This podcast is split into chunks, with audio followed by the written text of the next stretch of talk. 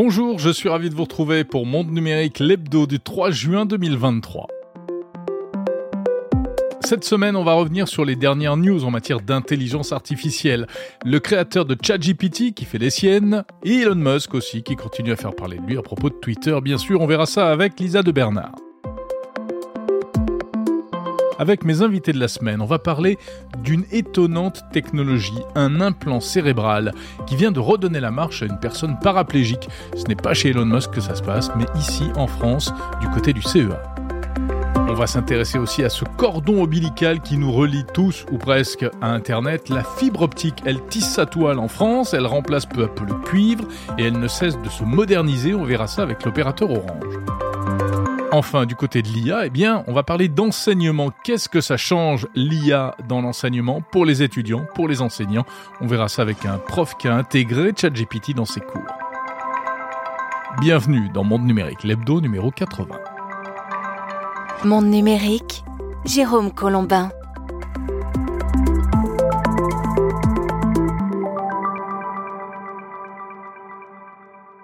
Je suis ravi de vous retrouver après un léger break euh, des vacances, une version courte euh, il y a 15 jours et puis euh, la semaine dernière, Monde numérique Objectif 2050, chaque mois, focus sur les innovations au service de l'environnement. Donc cette semaine, on reprend la vitesse de croisière. Monde numérique chaque samedi, c'est 40 minutes de news et d'interviews consacrées au meilleur de la tech, parfois aussi au pire. Et si vous en voulez davantage, retrouvez l'hebdo en version premium long format sur Apple Podcast avec des interviews en intégralité dès le samedi matin.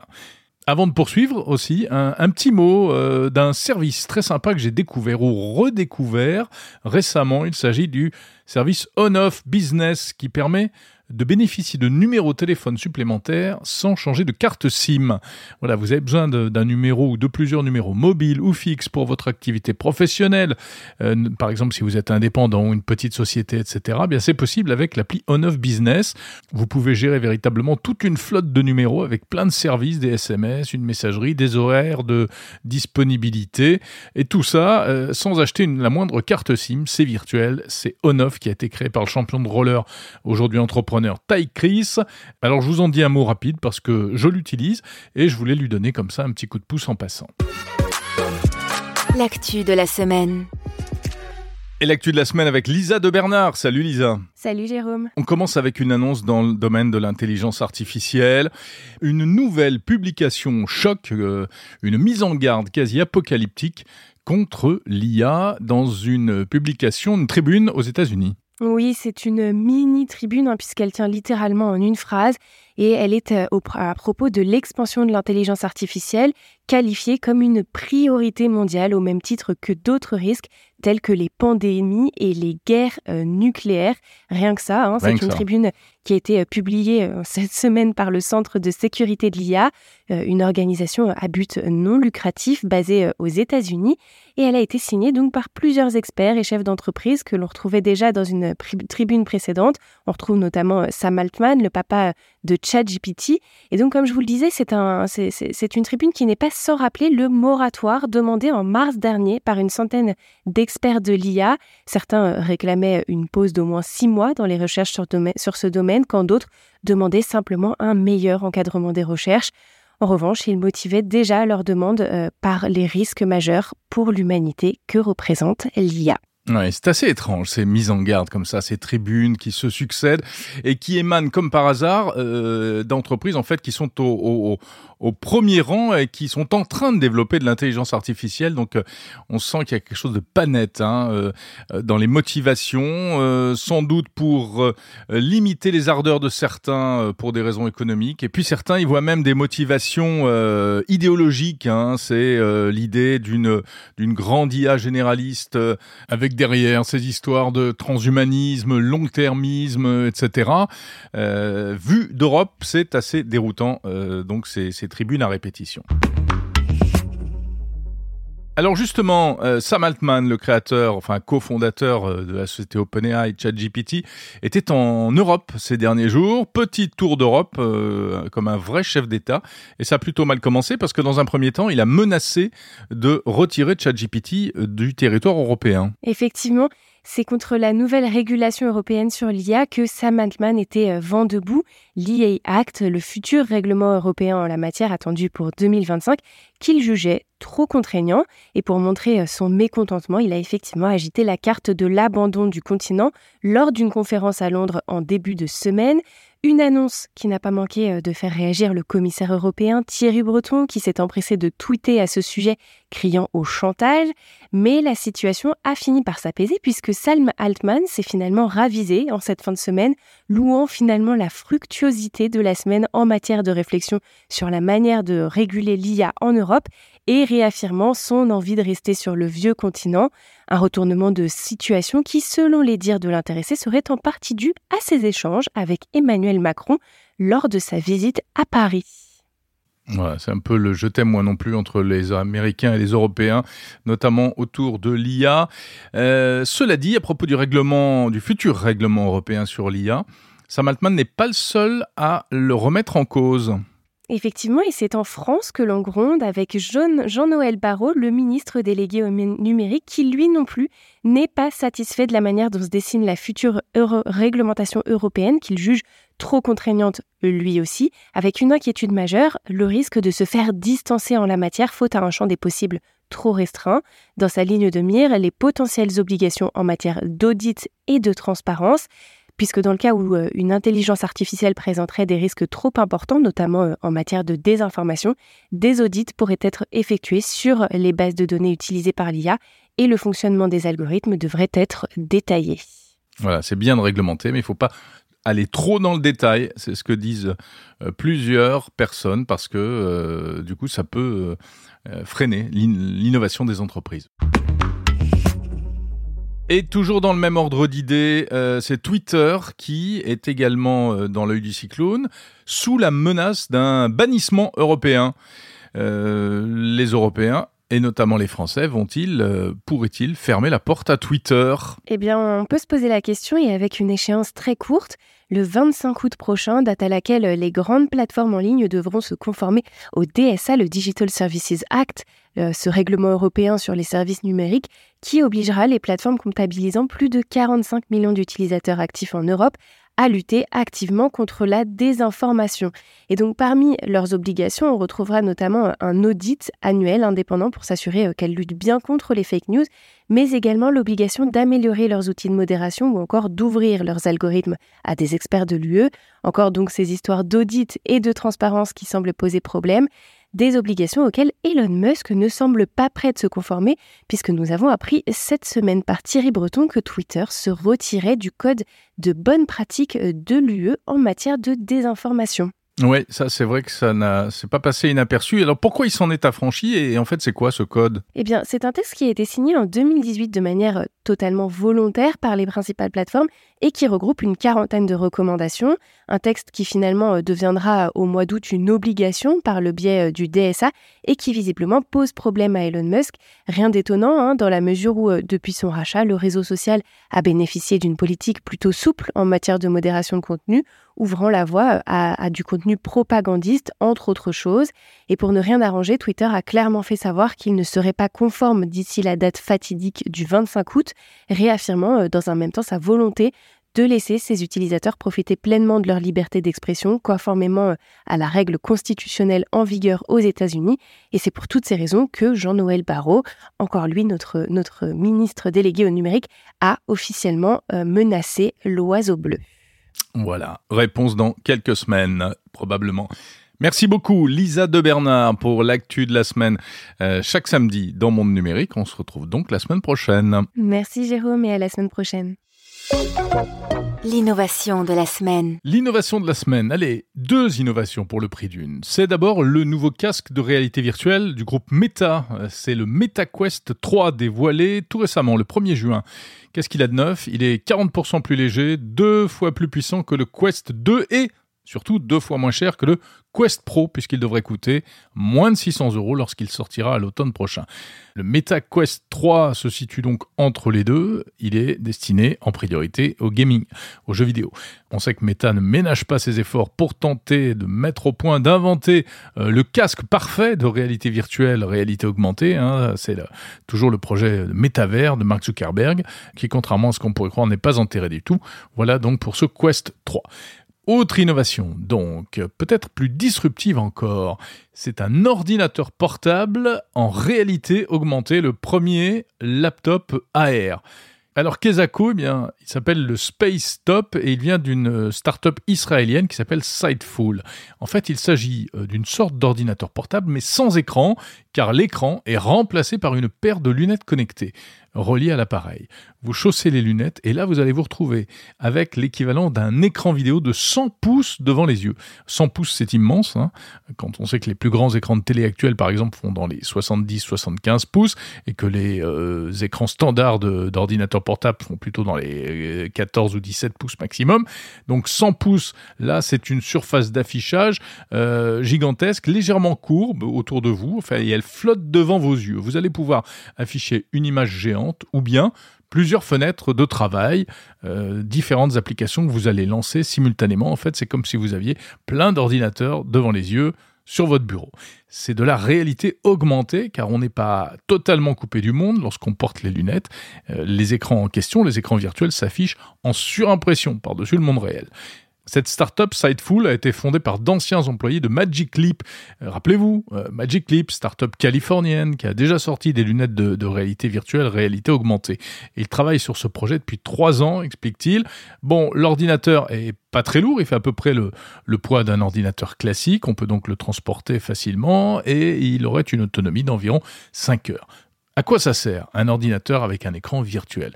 Eh la vidéo de présentation montre une personne qui travaille dans un camping-car, c'est-à-dire dans un espace réduit, mais qui ainsi peut bénéficier d'un immense espace de travail virtuel. Bon, le fait est qu'on ne travaille pas tous dans des camping-cars, mais en revanche, par exemple, dans un café, eh ça vous permet d'avoir euh, un environnement de travail euh, gigantesque et en plus confidentiel, car personne ne voit ce qui s'affiche sur vos écrans. Reste la question de, du confort d'utilisation et d'après la presse américaine qui l'a testé, eh avec une résolution vidéo de 1080p pour chaque œil, ce ne serait pas trop mauvais, aussi bien pour l'affichage du texte que euh, des schémas suffisamment nets et clairs apparemment pour travailler dessus durant euh, de longs moments. Bon, c'est intéressant à savoir parce que ce concept d'écran virtuel, en général, euh, ça pose plutôt des problèmes de définition d'image et puis aussi euh, une gêne parce qu'en fait, nous, avec nos yeux, on passe notre temps à faire de l'accommodation euh, en permanence quand on est devant un écran classique. Et là, dans le virtuel, c'est pas aussi simple. Le Space Top, c'est comme ça qu'il s'appelle, donc est déjà fonctionnel. Il est vendu 2000 dollars sur le site de Sightful, mais il n'y en a pas pour tout le monde apparemment. C'est premier arrivé, premier servi. En tout cas, c'est intéressant parce que bah, ça rappelle euh, d'une part le, concept de PC virtuel qui a, en fait déjà été développé un peu par Meta, par Mark Zuckerberg, dans le cadre du métavers. On peut faire un peu la même chose avec euh, les casques Oculus, même si c'est moins sophistiqué.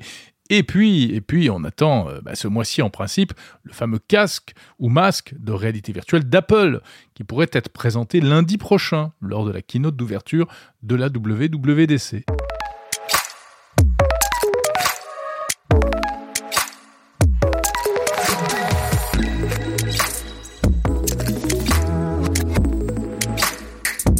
Nous passions maintenant aux interviews de Monde Numérique. Chaque semaine, des invités pour aller plus loin, pour découvrir ou pour mieux comprendre les innovations technologiques.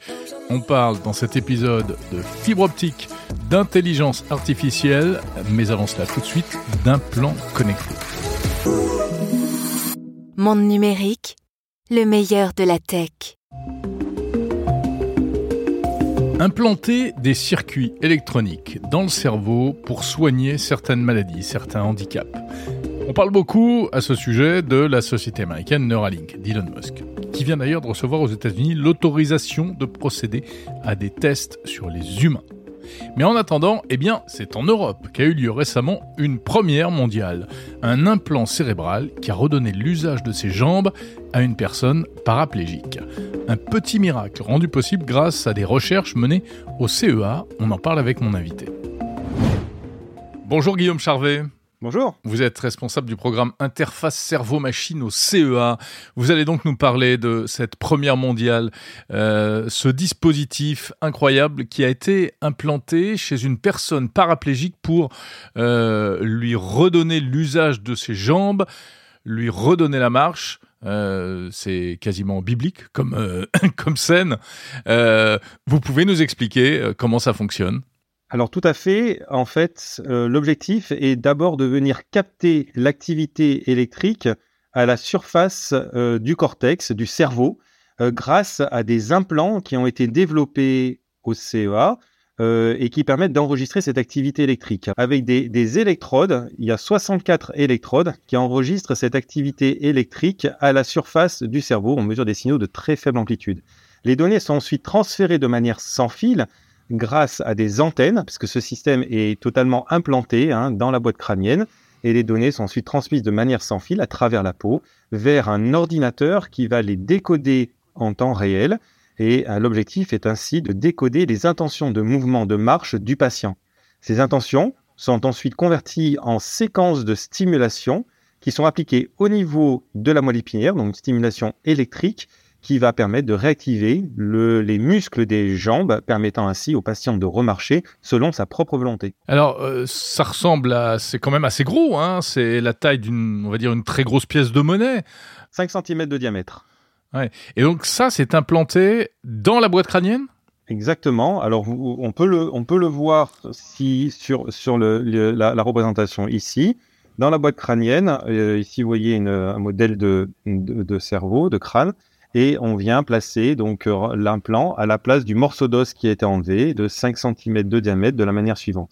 L'objectif est de couvrir la zone corticale correspondant au mouvement euh, de, des jambes puisqu'il y a des zones précises dans le cerveau et c'est sur cette zone-là qu'on a placé euh, les implants. Alors, on sait que le cerveau, effectivement, ce sont des impulsions électriques en permanence, mais comment capter ces impulsions et savoir que elles sont là pour faire fonctionner les jambes Je veux dire, comment est-ce que vous arrivez à identifier les signaux qui activent le mouvement des jambes? Alors pour ça, en fait, on, on va utiliser des euh, algorithmes basés sur des méthodes euh, d'intelligence artificielle. Donc en fait, on va, euh, pour interpréter cette activité électrique qui est générée lorsque le patient, par exemple, va penser à lever la jambe droite, il va falloir qu'on la convertisse ensuite en, en mouvement, en intention de mouvement. Et donc pour ça, euh, en fait, on va utiliser ces algorithmes basés sur des méthodes d'intelligence artificielle pour faire le lien et euh, comprendre ce- cette activité électrique. Donc, qu'est-ce qu'on fait concrètement? On va entraîner le patient, euh, on va calibrer un modèle de décodage permettant d'interpréter cette activité. Donc, ce modèle de décodage, c'est quoi? C'est tout simplement une table de correspondance entre l'activité électrique mesurée et l'intention de mouvement du patient. Est-ce que ça veut dire que le patient doit se concentrer, penser très fort à, à marcher, ou euh, c'est pour lui aussi naturel que pour euh, une personne valide? Alors au début, euh, le patient, bien entendu, il a dû se concentrer pour réaliser ce qu'on appelle des tâches mentales. La tâche mentale, c'est lever la hanche droite, lever la hanche gauche, ou la jambe droite, la jambe gauche. Donc pour créer justement ce fameux modèle de décodage. Puis, euh, au fil des entraînements, il s'est entraîné à répéter ces tâches mentales. Et par exemple, aujourd'hui, le patient, il peut très bien marcher et parler en même temps, donc réaliser d'autres tâches mentales puisque cette tâche de marche, il l'a internalisée euh, pour qu'il puisse réaliser d'autres tâches de la vie quotidienne en parallèle de euh, ces tâches mentales de marche. Mais alors ça paraît fantastique hein, et ça ouvre euh, un champ de possibilités incroyable, ça a donné euh, énormément d'espoir à, à, beaucoup de gens. Est-ce que euh, c'est quelque chose qui pourrait être euh, déployé à grande échelle euh, pour beaucoup plus de, de, de monde? Alors aujourd'hui, on est sur un essai clinique de preuve de concept. On a montré la faisabilité de cette technologie hein, d'interface cerveau-moelle épinière sur ce premier patient. Nous devons poursuivre cet essai clinique hein, pour montrer euh, cela sur euh, un petit groupe de patients, un, petit nombre de patients, pour arriver à montrer que c'est reproductible. Euh, et à l'échelle de quel, dans quelques années, on a, il reste encore, à mon avis, encore plusieurs années de recherche hein, pour fiabiliser le système et étendre les essais cliniques pour que à terme ce système puisse être utilisé par un plus grand nombre de patients. Et le futur, ça pourrait être quoi? On pourrait aller vers d'autres développements? Qu'est-ce que vous avez, à quoi vous réfléchissez aujourd'hui? Alors, on est déjà, bien entendu, à anticiper et préparer euh, l'utilisation de cette technologie pour d'autres indications. Donc, en particulier, on a obtenu euh, récemment les autorisations des autorités suisses pour démarrer un nouvel essai clinique, cette fois-ci en utilisant cette technologie pour permettre cette fois-ci à des patients tétraplégiques de contrôler le mouvement de leurs membres supérieurs, dont leurs bras.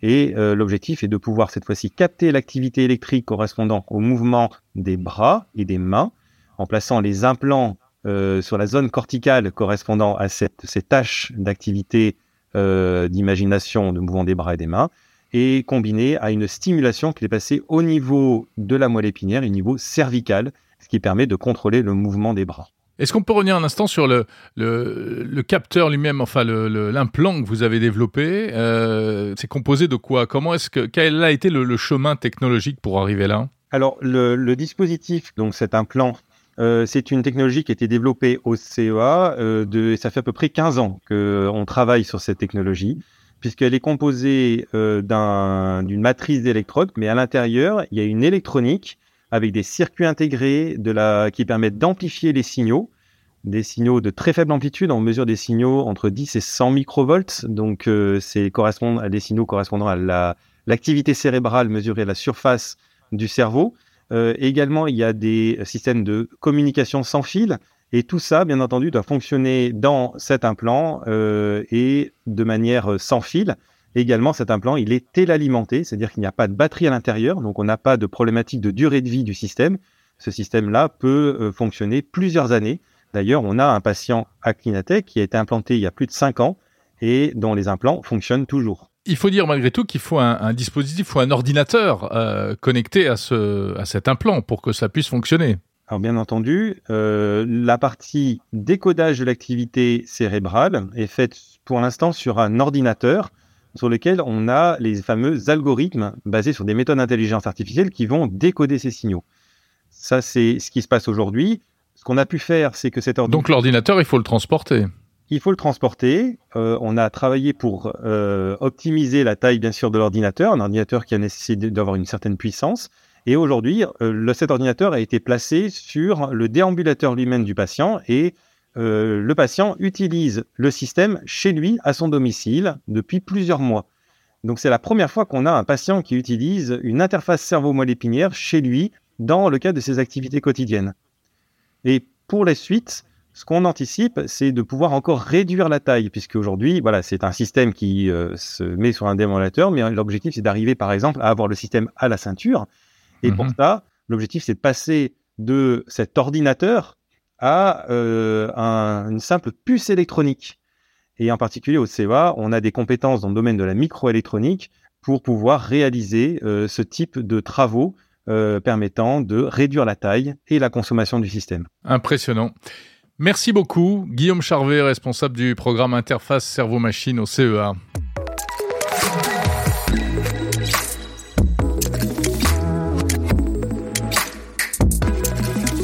70% des foyers français sont désormais raccordés à Internet par la fibre, ce qui fait de la France un pays plutôt en pointe dans ce domaine. La fibre remplace peu à peu le réseau cuivre, et l'avantage, c'est qu'il s'agit d'une technologie qui peut évoluer et qui va évoluer dans les années à venir.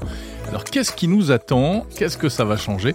On en parle dans le cadre du rendez-vous mensuel avec les chercheurs du groupe Orange, partenaire de Monde Numérique. Bonjour Gilles Bourdon. Bonjour Jérôme. Vous êtes directeur de l'innovation pour les réseaux fixes chez Orange. Cette fibre euh, qui maintenant fait partie de notre vie quotidienne, hein, quasiment, alors sauf, pour ceux qui l'attendent encore hein, d'ailleurs, mais cette fibre qui ne cesse de se moderniser. La fibre, c'est vraiment synonyme de haut débit et même demain de très haut débit. Qu'est-ce que vous préparez euh, chez Orange dans vos labos euh, pour améliorer encore euh, ce cordon ombilical qui nous relie à Internet aujourd'hui? Alors tout d'abord, la fibre, c'est déjà d'ores et déjà un véritable succès. Hein, pour, le, pour le groupe Orange, on, a déployé pas loin de 60% des, du territoire français avec la fibre, rien que pour Orange. Et par rapport à nos compétiteurs en Europe, on a déployé plus de fibres que nos trois compétiteurs qui nous suivent cumulés. Donc c'est déjà l'actualité et c'est déjà le présent. Et effectivement, on est obligé de se projeter dans le futur avec une évolution progressive des débits à l'accès que l'on propose à nos clients. À l'heure actuelle, chez Orange, l'offre de haut de gamme leur permet d'atteindre 2 gigabits en, descendant et demain, on leur prépare des offres qui permettront, avec des technologies qui permettront d'aller jusqu'à 10 euh, gigabits, comme on le fait d'ores et déjà en Espagne. 10 gigabits à la maison. Alors bon, on va passer sur la question de à quoi ça peut servir. Certains vous diront ouais, c'est trop, etc. En fait, on s'aperçoit que plus il y a du débit et plus on trouve des utilisations de toute manière. Euh, l'intérêt, c'est aussi de connecter plusieurs, euh, un grand nombre d'appareils. Mais comment est-ce que vous arrivez à transformer la fibre? Ce serait la, même fibre optique, c'est-à-dire le même réseau qui qui va se bonifier en quelque sorte euh, Exactement. En fait, c'est exactement la même fibre optique, ce dont on parle. Euh, ce qui va changer, ce sont les équipements à l'accès. On a euh, des équipements que l'on appelle des OLT, finalement, qui sont l'équivalent, pour ceux qui connaissaient, des DSLAM dans le monde du cuivre. Et, et cela, évidemment, on va être obligé de les faire évoluer au même titre que les personnes qui voudront avoir un débit plus élevé devront faire évoluer euh, leurs équipements à la maison. Mais pour autant, euh, on ne change pas la fibre euh, et les clients qui veulent rester sur une fibre classique pourront continuer à utiliser leur offre fibre classique. Voilà, donc il n'y a pas de nouvelle fibre, on en reste sur une installation identique. On doit juste changer les équipements aux extrémités pour les clients qui veulent plus de débit. Vous avez l'air de dire que les, potentialités de, la fibre elle-même sont quasi infinies. Oui, elles sont, elles sont gigantesques et nous, Orange, en tant qu'opérateur, euh, ce qui nous importe, c'est aussi euh, d'utiliser nos infrastructures fibres le plus longtemps possible. Et donc, euh, c'est d'aller explorer le maximum de leur potentiel. On veut être certain que quand on déploie de la fibre optique, qu'on enterre un câble de fibre optique, on veut que ça dure longtemps. Hein, plusieurs dizaines d'années, 40 ans potentiellement. Et donc, quand on voit l'évolution des débits euh, par euh, la meilleure qualité technologique des équipements d'extrémité, on doit s'assurer effectivement que les fibres optiques en tant que telles, en tant que fibres de silice, soient capables de supporter le maximum de débit euh, sur du très long terme. Alors, vous nous faites rêver avec euh, un débit, par exemple, de, 10 gigabits par seconde. On pourrait aller jusqu'où avec la fibre? Alors, en standardisation, euh, on a déjà euh, défini le 50 gigabits. Voilà, donc c'est déjà une réalité dans les laboratoires avec des équipements, on va dire, mhm. prototypes qui, permettent d'aller jusque-là. On, on, en a et on sait que ça, on sait que ça fonctionne. On a également ouvert en standardisation euh, des, chantiers qui permettent d'aller jusqu'à 100 gigas. Donc euh, le potentiel, euh, il est très élevé sur le long terme, sans aucun doute. Mais est-ce que le, matériau fibre pourrait lui aussi évoluer? Oui, le matériau fibre peut évoluer. alors comme je le disais précédemment, on, on, est attentif à utiliser le matériau actuel le plus longtemps possible en allant chercher le maximum des performances qu'il est capable de rendre. Maintenant, euh, la, fibre, le, domaine de la fibre optique en tant que tel évolue aussi technologiquement, euh, avec des matériaux nouveaux, avec des conceptions nouvelles de fibres. Je peux par exemple évoquer des fibres creuses. actuellement, une fibre optique, si, vous voyez un peu comment c'est fait, vous avez une gaine et puis vous avez un cœur. et c'est finalement au sein de ce cœur que l'onde lumineuse est transportée. Demain, avec une fibre creuse à l'intérieur, bah, c'est pas du vide, hein, mais c'est de l'air et euh, permet finalement de transporter euh, le signal avec euh, moins de distorsion et aussi d'aller plus vite. Parce que le milieu de silice actuel dans lequel on transporte la fibre permet, on dire, d'atteindre à, peu près les trois quarts de la vitesse de la lumière. À partir du moment où vous êtes en champ libre, quand vous êtes euh, sur, euh, dans, dans l'air, vous atteignez par définition la vitesse de la lumière, donc vous pouvez aller un peu plus vite, ce qui peut avoir un intérêt pour des usages euh, très, on va dire, très particuliers, très spécialisés. Donc la fibre, oui, est une technologie qui, en tant que telle, évolue continuellement. Merci beaucoup. Gilles Bourdon, directeur de l'innovation pour les réseaux fixes chez Orange. Merci.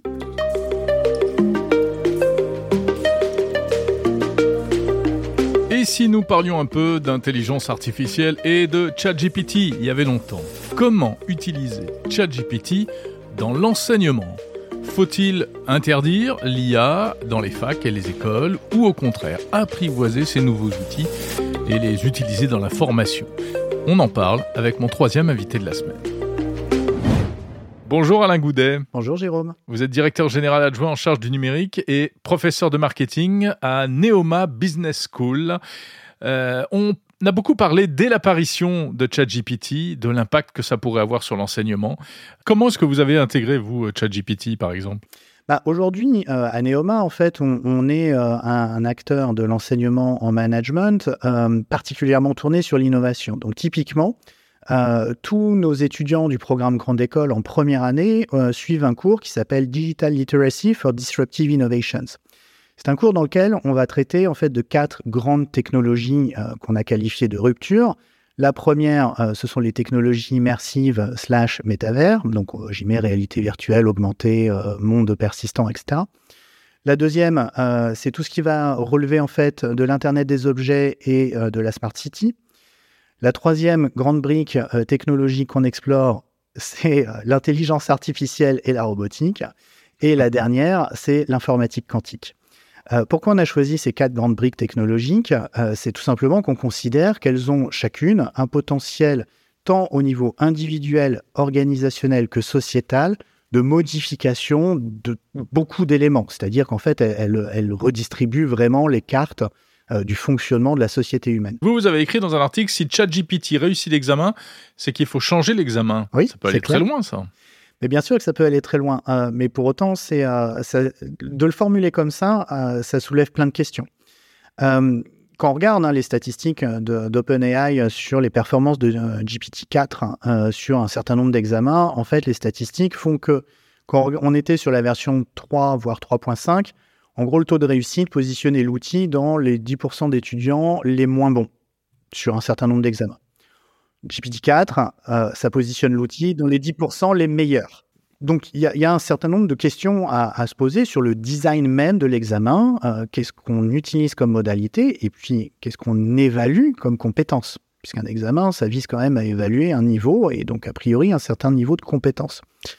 Euh, clairement, si on est sur une évaluation de choses relatives plutôt à la mémorisation euh, et euh, pas de chance euh, très littéraire, bah là pour le coup, les performances d'un outil comme ChatGPT sont phénoménales. donc là, évidemment, il faut faire évoluer l'examen un peu au-delà probablement de simplement son design pour se reposer les questions de mais au fond, qu'est-ce que je cherche à évaluer précisément avec cet examen ou avec cet exercice. Donc, en fait, ce qu'apporte l'outil, c'est que ça vient questionner en profondeur euh, plusieurs choses hein, dans le monde de l'enseignement, le rôle du prof, on en a parlé, mais ça vient également questionner bah, les processus d'évaluation, les méthodes d'évaluation et même les raisons d'être d'un certain nombre d'évaluations. C'est là où la révolution risque peut-être d'être la plus profonde. Euh, c'est-à-dire que c'est une remise en question euh, des pédagogies même et des, euh, et, des, des examens, quels qu'ils soient, des examens et des concours. Vous avez des exemples déjà qui vous ont permis de toucher du doigt euh, la manière dont, tout cela va évoluer bah, En termes d'exemple, euh, il y a des choses déjà hein, qu'on peut, euh, qu'on peut faire évoluer. Typiquement, admettons même qu'on soit sur un exercice de type dissertation. Allez, je vais prendre un exercice de, bac de français. Hein, voilà, dissertation français. Bon.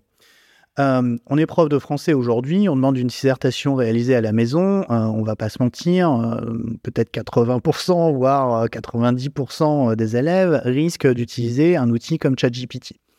Bon, le premier réflexe, ça serait de se dire, ah bah oui, mais du coup, il y a une inégalité parce qu'il y en a qui vont pas l'utiliser. Ok, mais en fait, euh, l'inégalité, elle est déjà préexistante parce que euh, euh, il n'est pas rare qu'un certain nombre d'élèves demandent à minima conseil à leurs parents ou à leurs grands frères, grandes sœurs, etc. Donc les biais existaient déjà. Finalement, moi là-dessus, j'ai plutôt envie de prendre le contre-pied. si on a un outil qui est aujourd'hui accessible gratuitement et qui permet quelque part de remettre un peu d'égalité justement sur ce sujet-là, c'est pas forcément inintéressant. En tout cas, je l'amène comme question. C'est pas forcément un, élément d'inégalité, mais peut-être plutôt un outil de, rééquilibrage et d'une certaine forme d'équité. ça, c'est le premier élément. Mais donc, du coup, on est prof de français, on demande une dissertation. On peut inclure en fait l'outil comme étant partie prenante du processus d'évaluation. Parce que finalement, qu'est-ce qui compte? Est-ce que c'est plus intéressant d'avoir le résultat, c'est-à-dire la dissertation, ou de faire travailler l'élève sur le processus qui amène à produire le résultat Dans mes cours, je m'intéresse davantage au processus qui amène au résultat plutôt qu'au résultat lui-même. Parce que c'est ce processus-là qui va suivre toute sa vie durant euh, l'élève, l'étudiant, hein, dans, son futur professionnel. Donc, ça veut dire quoi? S'il sait euh, utiliser correctement euh, ChatGPT par rapport à, la demande, par rapport à, l'enjeu lui-même, concrètement, ça, veut bah, dire quoi? Ça veut dire que justement, à partir du moment où on va mobiliser l'outil pour produire un résultat qui finalement va être meilleur que ce qui aurait été produit initialement, je trouve que c'est plutôt pertinent. En revanche, donc le, bon, mhm. cas d'usage, hein, c'est euh, bah, justement de tester l'outil, euh, de voir s'il est capable sur tel ou tel sujet euh, d'écrire une structure, voire de commencer à donner un certain nombre d'éléments, d'idées, d'argumentaires, de, contre-argumentaires. Enfin, j'ai publié hein, sur Twitter notamment quelques méthodologies pour itérer hein, sur ce type de, de sujet. Il y a une dynamique qui est hyper intéressante, qui est d'écrire, de demander à ChatGPT d'écrire un paragraphe expliquant pourquoi tel euh, sujet est euh, particulièrement euh, pertinent et vrai. Et puis la, requête suivante, c'est lui dire bon bah maintenant que tu m'as écrit cet argumentaire-là, écris un argumentaire pour contredire et prendre le parti hmm. pris opposé. Et si on itère comme ça plusieurs fois, on explore vraiment finalement les limites d'un raisonnement, des idées, et on commence à se plonger du coup sur qu'est-ce qui tient réellement la route, qu'est-ce qui est artificiel hmm. au sens bah non pas vraiment pertinent, et, l'intelligence humaine, ça va être justement cette capacité à trier euh, les, éléments qui sont pertinents et les éléments qui le sont moins. Donc là, on voit bien que si on positionne l'outil de cette manière-là, euh, bah, c'est plutôt pertinent comme approche et on est loin du euh, je rentre une commande, une consigne, une requête et j'ai une solution prête à l'emploi. Ça, aujourd'hui, c'est vraiment le truc contre lequel il faut se battre. j'ai aussi publié un, un, tweet sur euh, le, copier-coller où, les gens oublient même d'enlever le euh, régénérer une réponse. Euh, bon, bah ça, on voit bien que c'est le mauvais usage. Et ça, effectivement, il faut se battre contre ça. Oui, le bouton qui est en bas, là. Mais oui, parce que le, problème, c'est que si on se dit, bon, bah, je fais une requête, j'ai une réponse prête à l'emploi, bon, bah, là, pour le coup, le risque majeur, c'est un risque clairement d'appauvrissement de la capacité de réflexion, du diagnostic critique, de l'analyse, en fait, sur la réponse qui, qui est apportée. Et, justement, c'est aussi notre rôle hein, de, former par rapport à ça. Parce que euh, dans, les discussions hein, que j'ai pu avoir avec, euh, avec les étudiants de Néoma, c'est que euh, de leur expliquer qu'on parle d'un modèle de langage. Et il faut avoir en tête que derrière un langage, il y a une culture, et que derrière une culture, il y a une vision du monde. Donc, il y a des biais, il y a des partis pris, et c'est une vision qui est comme toute vision forcément parcellaire. Alain Goudet, c'est peut-être la première question que j'aurais dû vous poser, euh, puisqu'elle s'est posée assez vite, faut-il interdire ChatGPT dans l'éducation? C'est utopique. La faisabilité technique d'interdire, euh, déjà, c'est pas possible. Et puis après, il y a la pertinence d'interdire. Euh, quand on regarde, je me réfère là de nouveau au rapport du Forum mondial de l'économie sur Future of Work, hein, qui est sorti le 1er mai, à se demander s'ils ont fait exprès, 2023. Euh, euh, en gros, ils expliquent euh, assez vite dans le rapport que 75% des entreprises vont aller utiliser de l'IA. Et dans cette brique IA, il y a évidemment cette technologie plus spécifique de l'IA générative. On voit aussi clairement qu'un certain nombre de décisions d'entreprises sont prises en fonction de cette technologie-là. Ça veut dire quoi? Ça veut dire que de toute façon, dans le futur professionnel beaucoup de personnes, cette technologie-là sera présente. Du coup, la question qu'on doit se poser, c'est finalement, est-ce qu'il faut faire comme si ça n'existait pas Et du coup, on interdit?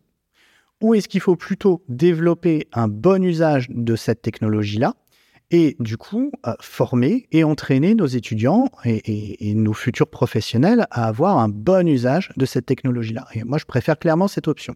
Et ça nous amène quand même à un troisième élément qui est aujourd'hui un élément majeur, hein, puisque j'ai expliqué qu'il y a énormément de biais hein, dans tous ces modèles euh, de, langage euh, et, ces technologies d'IA générative. Euh, moi, aujourd'hui, ce que je regrette, c'est que finalement, on n'est pas un modèle européen ou français, qu'on puisse utiliser dans l'enseignement, qu'il soit supérieur ou pas, qui soit respectueux du règlement de protection de la vie privée, donc du RGPD, qui soit transparent sur les choix des sources qui ont été sélectionnées.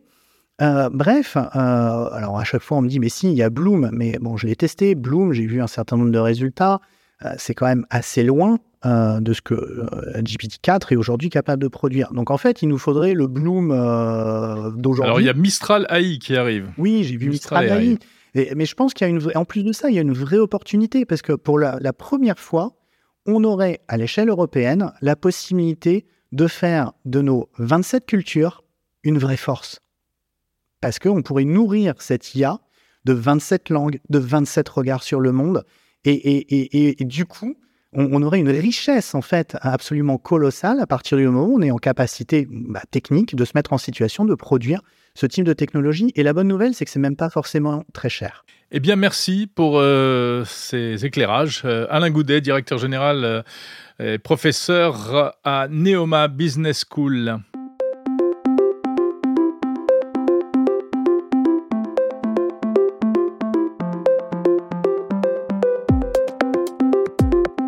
C'est la fin de Monde Numérique, l'hebdo, épisode numéro 90. Merci de l'avoir suivi jusqu'au bout. Merci encore pour votre fidélité.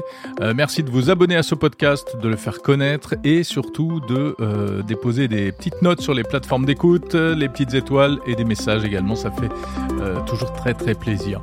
Je suis ravi de vous concocter chaque semaine ce rendez-vous. N'hésitez pas à me faire vos retours sur ce que vous aimeriez entendre ou ce que vous aimez plus ou moins. Euh, sur les réseaux sociaux, suis facile à trouver, ou bien par mail, même euh, via le site mondenumérique.info. On se retrouve la semaine prochaine. On parlera encore d'intelligence artificielle, sujet absolument incontournable, mais dans un tout autre domaine, celui des médias et celui de la voix notamment. La semaine prochaine, il y aura des annonces Apple qu'on débriefera ensemble. Et puis euh, la semaine d'après, eh bien, ce sera le grand rendez-vous Vivatech, le salon des technologies à Paris, où j'aurai le plaisir de me rendre pour vous et de vous concocter une émission spéciale Vivatech qui sera enregistrée sur place. Voilà, n'hésitez pas à consulter le fil du podcast Monde Numérique. Il y a plein d'épisodes que vous n'avez peut-être pas écoutés et l'avantage, c'est qu'ils sont encore d'actualité. On se retrouve dans une semaine. Salut